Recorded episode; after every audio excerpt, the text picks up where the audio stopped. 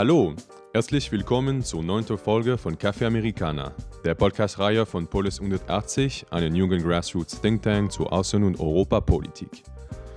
Für unsere heutige Folge haben wir uns mit Peter Ruff von Hudson Institute in Washington, D.C.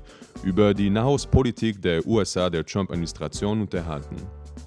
Peter Ruff ist dort Fellow mit den Schwerpunkten amerikanische Außenpolitik, insbesondere bezüglich Europa und der Nähen Osten. Er arbeitete unter anderem als politischer Analyst bei der US Agency of International Development und war der frühere Director of Research unter George W. Bush. Silvia Wittmer und Esther Kern werden das Gespräch mit Hintergrundinformationen ergänzen. Das Gespräch mit Peter Ruff stand unter dem Titel die Nahostpolitik der USA in der Ära von Trump, Kontinuität oder Kernwende. Wir beginnen unser Gespräch mit der Frage, inwiefern sich die US-Nahoststrategie im ersten Jahr der Trump-Administration generell verändert hat. So, erstens recht herzlichen Dank für die Einladung. Es ist mir eine Riesenfreude, da sein zu dürfen. Ich lege sehr viel Wert auf die nationale Sicherheitsstrategie, obwohl ich sagen muss, ich denke immer an Bob Gates, den ehemaligen amerikanischen Verteidigungsminister, der vor ein paar Jahren gesagt hat, obwohl er schon 30 oder 35 Jahren wirklich hochrangige Funktionen in amerikanischen Sicherheits- und Verteidigungspolitik einnimmt, noch nie eine Sicherheitsstrategie eigentlich gelesen hat. Wir hoffen, dass es diesmal eigentlich doch ein Leichtturm-Dokument ist, eines, das sicherlich durch die Bürokratie durchsickert und äh, Einfluss nimmt auf die Entscheidungen in den verschiedenen Etagen der amerikanischen Politik, äh, im Außenwärtigen Amt, im Außenministerium, im Verteidigungsministerium unter anderem. Natürlich gibt es äh, gewissermaßen immer Kontinuität, denn Amerika ist ein sehr großes Land mit äh, einer großen Bürokratie. Die Interessenslage verändert nicht, sich nicht allzu groß von einer Administration zur nächsten.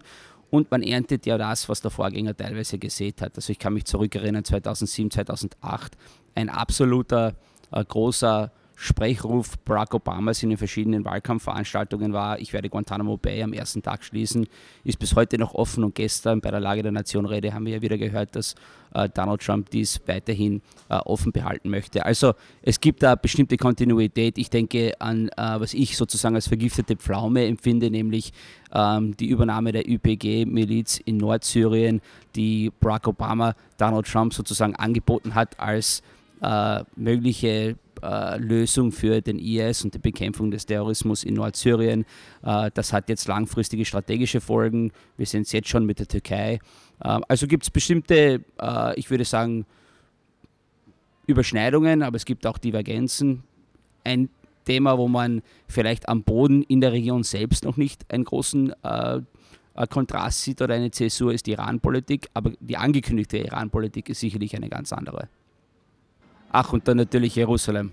Darf ich auch nicht auslassen. Das ist auch ein sehr wichtiges Thema, das, äh, wo es natürlich jetzt eine Änderung gibt in der amerikanischen Politik. Aber das werden wir sicherlich noch ergänzen.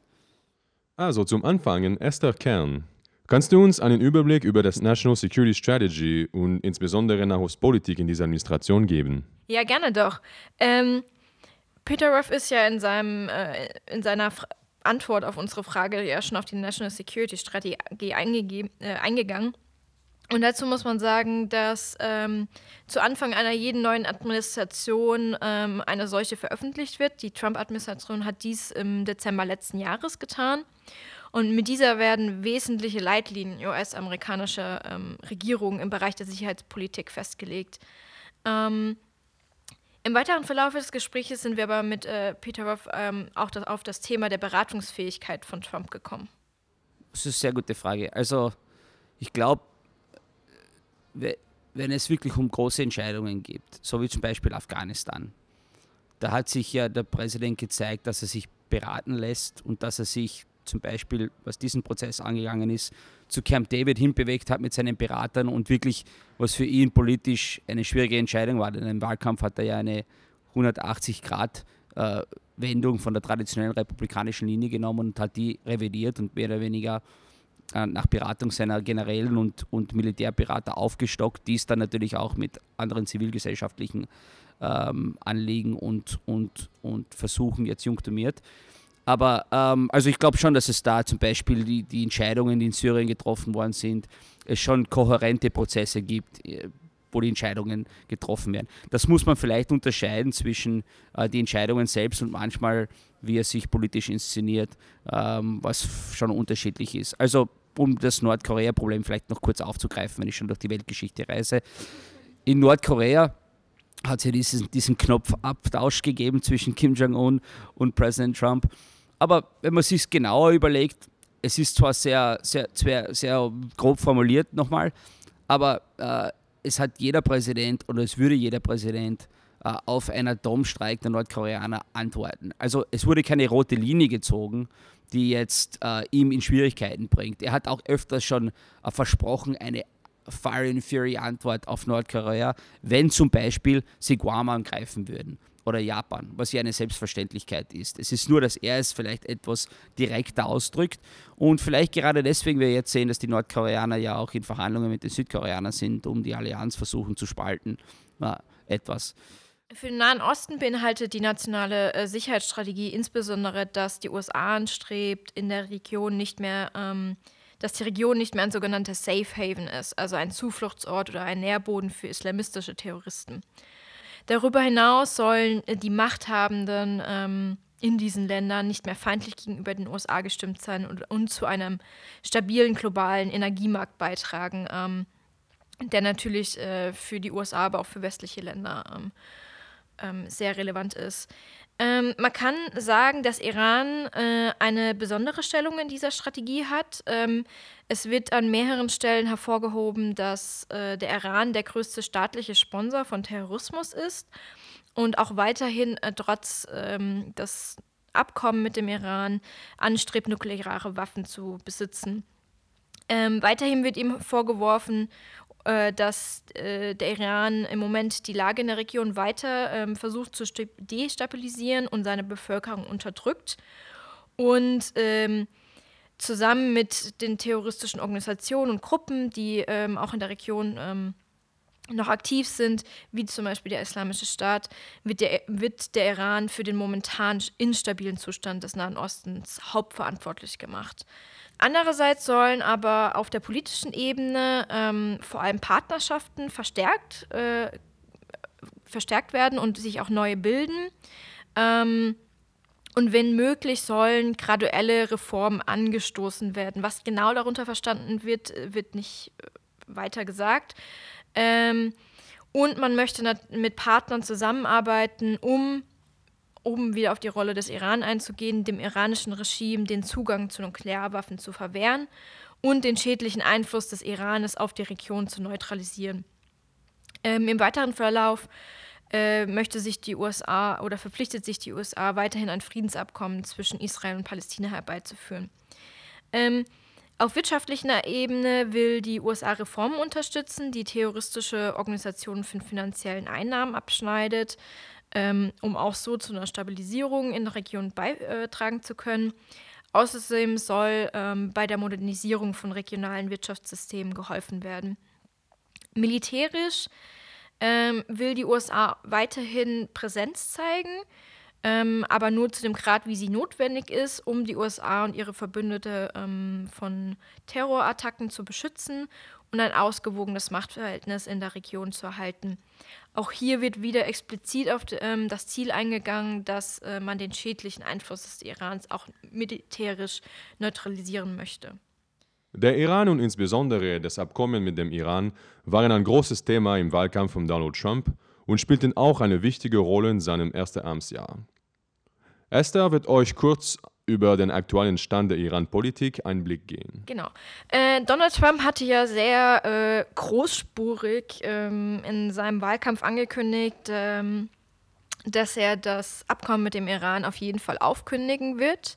Ähm, so weit ist es jetzt natürlich noch nicht gekommen. Allerdings hat er im Oktober letzten Jahres ähm, im Kongress äh, das Abkommen nicht wie vorgesehen, turnusgemäß normalerweise alle 90 Tage ähm, dem Iran bescheinigt, dass er diese Auflagen eingehalten haben ähm, und hat damit dem Kongress tatsächlich die Möglichkeit gegeben, erneut Sanktionen zu verhängen.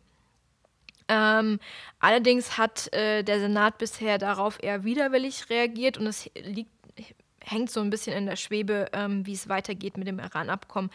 Man muss allerdings auch dazu sagen, dass auch ähm, viele Hardliner unter den Republikanern, ähm, wie zum Beispiel Bob Kirker, ähm, zwar unzufrieden mit dem Deal sind und sagen, dass es kein guter Deal ist, sie allerdings eine Aufkündigung ähm, ablehnen und tatsächlich eher dafür sind, dass man nachverhandelt nochmal.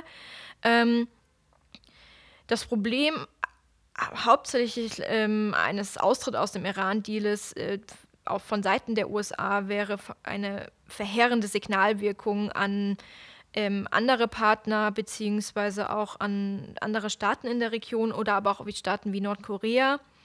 Und ähm, es kann auch als Geringschätzung gegenüber dem Inter der internationalen Gemeinschaft und auch den anderen Vertragsparteien, ähm, äh, die an diesem Vertragswerk mitverhandelt haben, äh, gesehen werden. Ähm, wenn ihr noch mehr dazu wissen wollt, könnt ihr auch natürlich auch noch mal in unsere ähm, Weihnachtspodcast-Episode ähm, reinhören. Ähm, die Podcast-Folge Nummer 8. Ähm, wir haben äh, Peter Ruff äh, dann nach dem Stand der momentanen Iran-Politik gefragt und welche Bedeutung vor allem die Iran-Politik in Washington hat. Wenn ich vielleicht ganz kurz ausführen darf, in Washington ist der Iran das Thema in der Nahostpolitik. Und viele konservative Republikaner und rechts der Mitte äh, Analytiker in den Denkfabriken und überhaupt in den Fundamenten der nationalen Sicherheit haben zwar sehr unterschiedliche Meinungen, was Donald Trump angeht. Manche, äh, wie Eric Edelman, der frühere Botschafter in Ankara, oder Bill Crystal, der die äh, sogenannte Neoconservative Magazin Weekly Standard langjährig betreut hat, äh, sind dezidierte Gegner von Präsident Trump und melden das auch immer wieder. Aber in der Iran-Frage gibt es eigentlich Mitte-Rechts in den USA einen ziemlichen Konsens.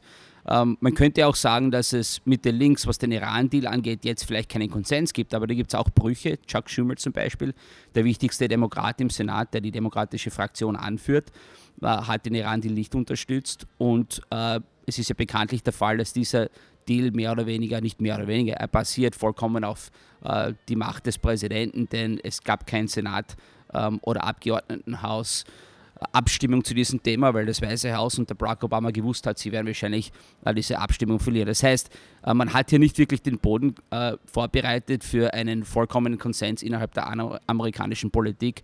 Und jetzt bedeutet das, dass Donald Trump hier wirklich die Macht in der Hand hat, zu entscheiden, wie es weitergeht.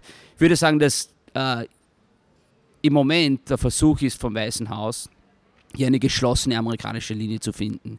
Denn es verhandeln gerade Ben Cullen, das ist der Obmann der Demokraten im, im Auswärtigen Ausschuss des Senats, mit Bob Corker, ein Republikaner, der dieses Ausschuss führt, so dass man versucht, auf demokratischer und republikanischer Linie sich zu einigen, sodass man dann den Europäern gegenüber, den großen EU3, Berlin, London, Paris, vorzeigen kann, okay, es gibt hier Schwächen im Deal, wir möchten nachverhandeln, was zum Beispiel äh, das Auslaufklausel angeht, ab 2025, was auch zum Beispiel äh, die Raketen, äh, voranschreitende Raketentests und die Modernisierung der Raketensysteme angeht und dann was halt die Inspektionen angeht in den, äh, in den Installationen in Iran, dass man zum Beispiel zu Militäranlagen äh, Zutritt hat, genau zu sehen, ob hier äh, jetzt eigentlich die Zentrifugen in dem Ausmaß Uran anreichern, wie sie eigentlich dürften oder nicht.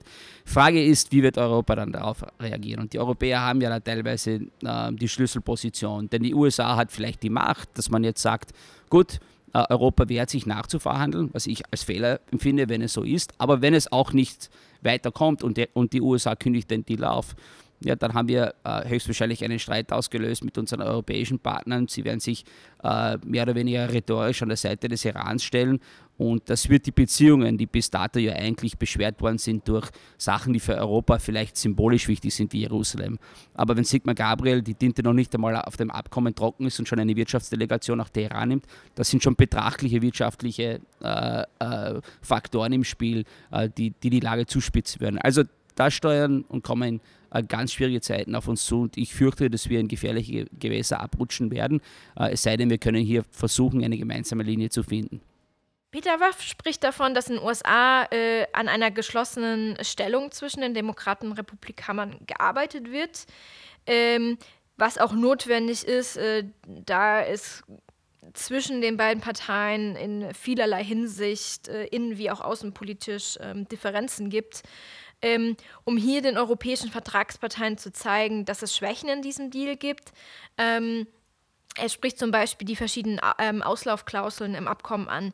Ähm, damit ist gemeint, dass Restriktionen und auch Regulierungen bezüglich des iranischen Abkommens ähm, teilweise nur bis 2025 laufen ähm, und manche äh, bis 2030.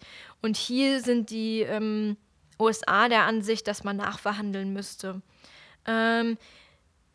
Darauf haben wir natürlich gefragt, äh, was man den europäischen Parteien realistisch anbieten könnte, äh, damit diese einer Nachverhandlung zustimmen ähm, würden, nachdem die ursprünglichen Verhandlungen ja bereits zwölf Jahre durch die europäischen Partner geführt äh, ähm, worden ist und äh, bisher auf europäischer Seite äh, tatsächlich der Standpunkt ist, dass man nicht nochmal nachverhandeln möchte. Es gibt ja erst einmal die einfache europäische Befürchtung, dass der Deal gekippt wird. Und das alleine schon etwas ein Ansporn ist, vielleicht versuchen die USA zu befriedigen. Spürt man auch in Washington, wenn die Botschafter, der deutsche Botschafter Peter Wittig sich mit seinen französischen und britischen Kollegen treffen. Also man hört vielleicht in Europa von, von unterschiedlichen Einstellungen, was Brexit angeht, aber bei dieser Frage sind die drei in Washington sich schon ziemlich einig. Und äh, die Lobbyen auch äh, in Kapitol, unseren Senatoren und Abgeordneten sind auch natürlich im Weißen Haus äh, und im Auswärtigen Amt immer eine Stimme, werden auch sehr ernst genommen. Also es ist nicht so, dass man einfach die Partner vernachlässigt, äh, nur es gibt hier einfach einen grundsätzlichen Unterschied. Vielleicht so zu erklären, die USA hat im Nahen Osten einfach auch eine andere Rolle. Also wir sind traditionell die Schlichtung und Ordnungsmacht in der Region und da hat man Bedenken, dass man hier ein Abkommen unterschrieben hat, das mit sofortiger Wirkung fast 100 Milliarden Dollar überweist an ein Regime, das gleichzeitig auch unsere Rolle unterminiert in der Region. Also wenn wir jetzt in der Region eine Eindämmungsfunktion einnehmen möchten und gleichzeitig das Regime ermächtigen, äh, da ist irgendwie ein bisschen ein Widerspruch. Trotzdem, mir tun die Europäer in dieser Frage ja auch leid, weil einerseits, äh, wer hat da diese Verhandlungen, Sie sagen zwölf Jahre lang verhandelt, das stimmt, aber in Wirklichkeit äh, 2011 ist Barack Obama ein, ein, ein, paar Sonderbeauftragte nach Oman entsandt, geheim zu verhandeln. Es waren die Amerikaner, die, die Europäer äh, mit in diesen Prozess letztendlich eingebunden haben. Und zwei Jahre später äh, haben wir eine vollkommen andere äh, Position. Also ist auch nicht leicht als Bündnispartner, nur ähm, die Bedenken sind auch zu verstehen der Trump-Administration aus meiner Sicht.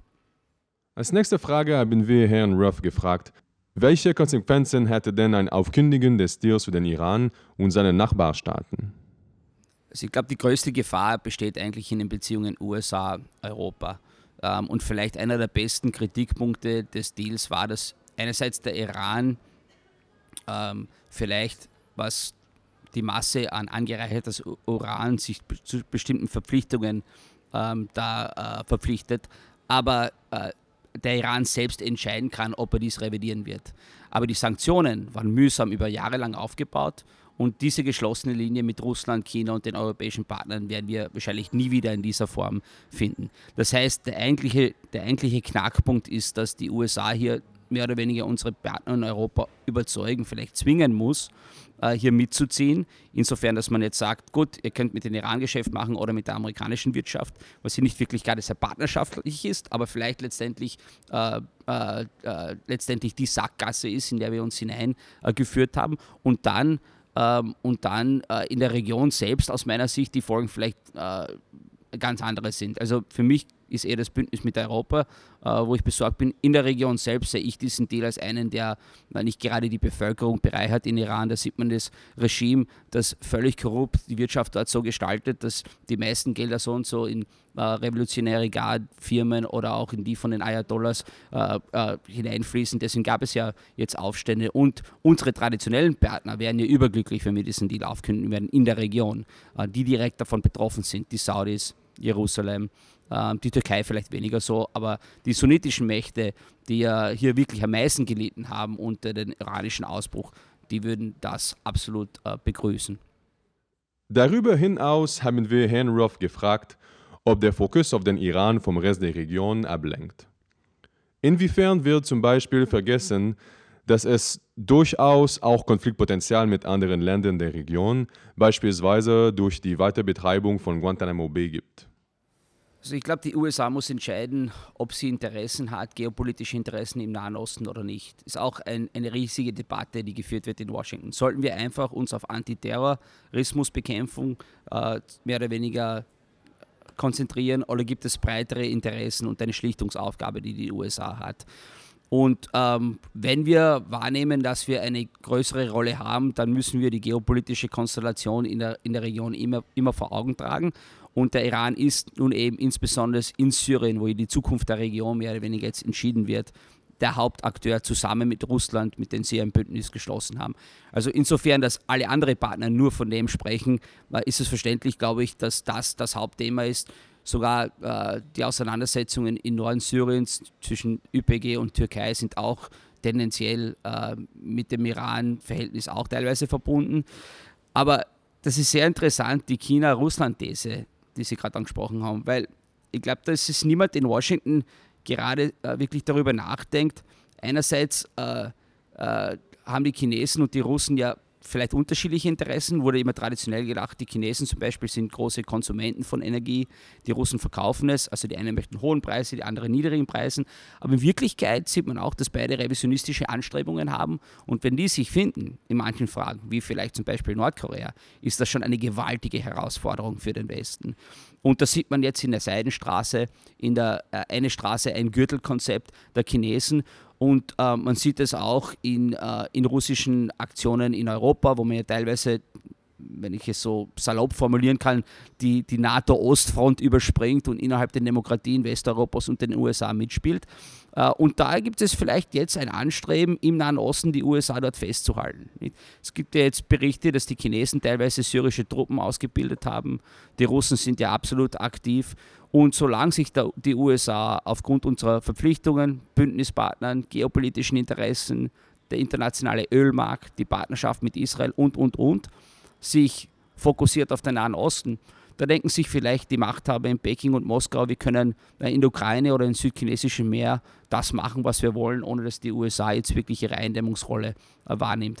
Aber äh, bin trotzdem zuversichtlich, weil letzten Herbst wie ja Präsident Trump nach Asien gereist ist. Ich war nachher zufällig eine Woche später in Seoul. Und ähm, da spürt man schon, dass es ein Zusammenrücken zwischen Tokio, das Blaue Haus in Seoul und das Weiße Haus in Washington gibt. Und dass dieses neue Konzept, das ja äh, annonciert worden ist, dieses indopazifische Konzept, das auf Indien, Australien, Tokio und die USA als vier Ecksteine einer regionalen äh, Neuordnung äh, schafft, dass das eigentlich sehr gut angekommen ist und dass man hier wieder äh, sich hineinsteigert. Aber wie Sie wissen, Obama wollte ja eigentlich das sogenannte Pivot äh, nach Asien vollbringen. Diese Neujustierung Richtung Asien ist ihm nicht ganz gelungen, äh, aber Asien wird nicht auf uns warten. Also wir müssen äh, mitspielen. Peter Ruff schneidet in seiner Antwort auf diese Frage bereits weitreichenderen Fragen an die wir mit ihm in der nächsten Folge von Café Americana weiter beleuchten. Nun widmen wir uns allerdings zunächst einen weiteren Akteur in der Region, nämlich Israel. Silvia, kannst du uns etwas Hintergrundinformationen zur aktuellen Lage geben? Äh, ja, gerne. Esther hat ja bereits erwähnt, dass äh, in der nationalen Sicherheitsstrategie ähm, die Schlichtung des Israel-Palästina-Konflikts noch als Ziel angegeben ist. Dem scheint allerdings die Entscheidung Trumps am 6. Dezember ähm, zu widersprechen, in der er ähm, festgelegt hat, dass die US-Botschaft nun nach Jerusalem gemäß des Embassy Acts von 1995 äh, verlegt werden soll. Ähm, dieser, dieses Gesetz erkennt Jerusalem als Hauptstadt des Staates Israel an und befürwortet die Unteilbarkeit Jerusalems. Im Gesetz selbst geht es um die Festlegung von Mitteln für eine Verlegung der Botschaft und der Akquise und Pflege entsprechender Räumlichkeiten. Problematisch ist hierbei, dass die Anerkennung Jerusalems als Hauptstadt Israels als Frage einer finalen Lösung des Israel-Palästina-Konflikts bislang betrachtet wurde und daher auf einen späteren Zeitpunkt verschoben werden soll. Bislang wurde diese Problematik mittels einer Klausel in dem Gesetz umgangen, wonach der Präsident das Recht hat, die Anwendung des Gesetzes jeweils für sechs Monate aus Gründen der nationalen Sicherheit auszusetzen. Alle bisherigen Präsidenten haben dies im regelmäßigen Turnus getan. Auch Präsident Trump hat hiervon im Juni 2017 noch Gebrauch gemacht. Für Aufsehen erregte er mit seiner Ankündigung am 6. Dezember, die Botschaft zu verlegen. Allerdings hat er dennoch erneut eine Aufsetzungserklärung unterzeichnet. In seinem Interview bei Maybrit Illner am 25. Januar 2018 schnitt Peter Ruff die Möglichkeit an, dass Ostjerusalem als Hauptstadt der Palästinenser neben Westjerusalem als Hauptstadt der Israelis fungieren könnte. Wir haben diesbezüglich nachgefragt, inwiefern dies wirklich realistisch ist und inwiefern die Administration schon ausgereifte Pläne hat. Also was die Reife der Pläne angeht, glaube ich, sind Sie so gut informiert wie ich, weil bis dato hat man die noch nicht gesehen. Sie werden offensichtlich in den nächsten Monaten präsentiert werden. Das wird uns immer wieder ähm, erklärt von Seiten der Regierung und daran wird jetzt gezimmert, daran wird jetzt gearbeitet ähm, und äh, ich bin gespannt, so wie alle anderen, was da jetzt herausschauen wird. Ich glaube, dass ähm, es vielleicht mehrere wirklich herbe Hürden gibt, die zu überwinden sind. Eine große Hürde ist, dass äh, die Palästinenser jetzt zwischen Gaza und dem Westjordanland total äh, zerstritten sind und gespalten sind. Hamas hat einen Machtanspruch, unsere Partner Fatah haben einen Machtanspruch, die ja auch Teil äh, des amerikanischen Sicherheitsapparats und Strukturs im, im, im, im, äh, im Nahen Osten sind. Also es ist ja nicht so selten, dass ein amerikanischer Präsident auch nach Ramallah fährt oder versucht nach Ramallah zu fahren, wenn er im Lande ist. Also sind auch Partner für uns äh, mit riesigen Korruptionsprobleme und, und Propaganda-Vorhaben, die natürlich in Israel immer wieder beklagt werden, aus gutem Grund. Aber ähm, letztendlich, wenn man sich jetzt äh, eine Friedenslösung vorstellt, was würde sich für die amerikanische strategische Lage am nächsten Tag ändern? Hamas würde weiterhin Gaza äh, Macht haben und von dort aus möglicherweise Raketen zünden, wahrscheinlich noch mehr Raketen zünden, wenn es letztendlich jetzt zwischen Vater und dem Westjordanland äh, und Israel einen Friedensvertrag gibt. Und Vater wäre weiterhin noch Teils der amerikanischen Sicherheitsarchitektur in der Region. Also der Ansporn, diesen Konflikt zu lösen, ist, glaube ich, mehr symbolisch als eigentlich jetzt ein kritischer Risspunkt in der Region, der ja Wirklichkeit zwischen Iran und Saudi-Arabien ist. Und das hat man ja seit dem arabischen Frühling gesehen, weil äh, bis dato hat man von Saudi-Arabien, glaube ich, nicht wirklich äh, hat man nicht wirklich jetzt Kritik geerntet rund um äh, die Entscheidung. Gut, der Vizepräsident war in Amman, der König hat ihn erklärt, dass es eine schlechte Entscheidung ist, er war in Kairo, äh, dort hat er das Gleiche zu hören bekommen, aber es laufen weiterhin die Kooperationen und ähm, die eigentlichen wesentlichen Fragen, die die Region wirklich bewegen, seit 2011 sehen wir, dass das nicht der Israel-Palästinenser-Konflikt ist. Wir haben nicht immer Nahostkonflikt gesagt und da hat es geheißen, hat man sofort gedacht, Israel-Palästinenser. Heute, wenn man Nahostkonflikt sagt, glaubt man noch immer, dass, ich weiß nicht, ob man sofort auf, auf, auf diesen Konflikt äh, hindenkt. Also äh, da gibt es vielleicht weniger einen Ansporn, aber das hat jetzt eine neue Dynamik und Schwung in, äh, in, in, in die Region hineingebracht und jetzt gibt es die Frage, ob Präsident Abbas überhaupt imstande ist, hier eine Verhandlung zu machen und ob er eine aufgreifen möchte über Ost-Jerusalem. Aber ich bin nicht jetzt zuversichtlich, dass es ein, äh, zu einer Friedenslösung kommen wird, aus verschiedenen Gründen. Aber das sind einmal ein paar der wirklichen Hürden, äh, die vorhanden sind. Wir haben Herrn Ruff gefragt, inwiefern sich das mangelnde Interesse an der Lösung des Konflikts, das er anspricht, auch in der Personalwahl äußert. Präsident Trump hat seinen Schwiegersohn Jared Kushner als Sonderbeauftragten für die Friedensverhandlungen berufen. Vor seiner Tätigkeit als Trumps Wahlkampfmanager und Chefberater des Präsidenten war Herr Kushner nicht selbst politisch aktiv, sondern fiel lediglich durch Spenden an die Demokraten auf. Über seine persönlichen Verbindungen zum Ministerpräsident Netanyahu hinaus stellt sich daher die Frage, welche Qualifikationen dieser Auswahl zugrunde lagen. Herr Ruff haben wir gefragt, inwiefern die mangelnde Erfahrung von Herrn Kushner ins Gewicht fällt. Das ist, glaube ich, weniger wichtig, denn äh, was eigentlich zählt im Nahen Osten, sind ja die Stämme. Also der Schwiegersohn vom Präsident ist ja schon etwas Land für manche Leute in der Region und er wird ja letztendlich beraten von Experten. Es ist ja nicht so, dass er sich jetzt äh, die Landkarte im Detail durchstudieren muss. Er ist lediglich die Person, die den Draht zum Präsidenten hat und gerade deswegen wird er in der Region wahrgenommen. Er hat ja auch ein sehr gutes Verhältnis mit MBS, Mohammed bin Salman in Saudi-Arabien und ich glaube, da gibt es gute Gründe, warum die sich gut verstehen und warum es ein gutes Verhältnis gibt. Beide sind äh, der eine der zukünftige König, der andere äh, der Schwiegersohn des Präsidenten. Also in der Region, glaube ich, zieht das mehr wie vielleicht in Europa, wo die Ivanka Trump hier nach Berlin kommt und Berufe erntet. Nicht? Mit diesen Wörtern von Peter Ruff werden wir diese Folge beenden. Beim nächsten Mal beleuchten wir mit ihm im zweiten Teil des Interviews die allgemeinen Verschiebungen in der außenpolitischen Strategie der USA und ihre Verbündeten und deren Auswirkungen auf Europa. Solltet ihr Anregungen, Fragen oder Ergänzungen haben, würden wir uns freuen, wenn ihr uns diese unter podcast.polis180.org zukommen lasst. Danke fürs Zuhören und bis zum nächsten Mal.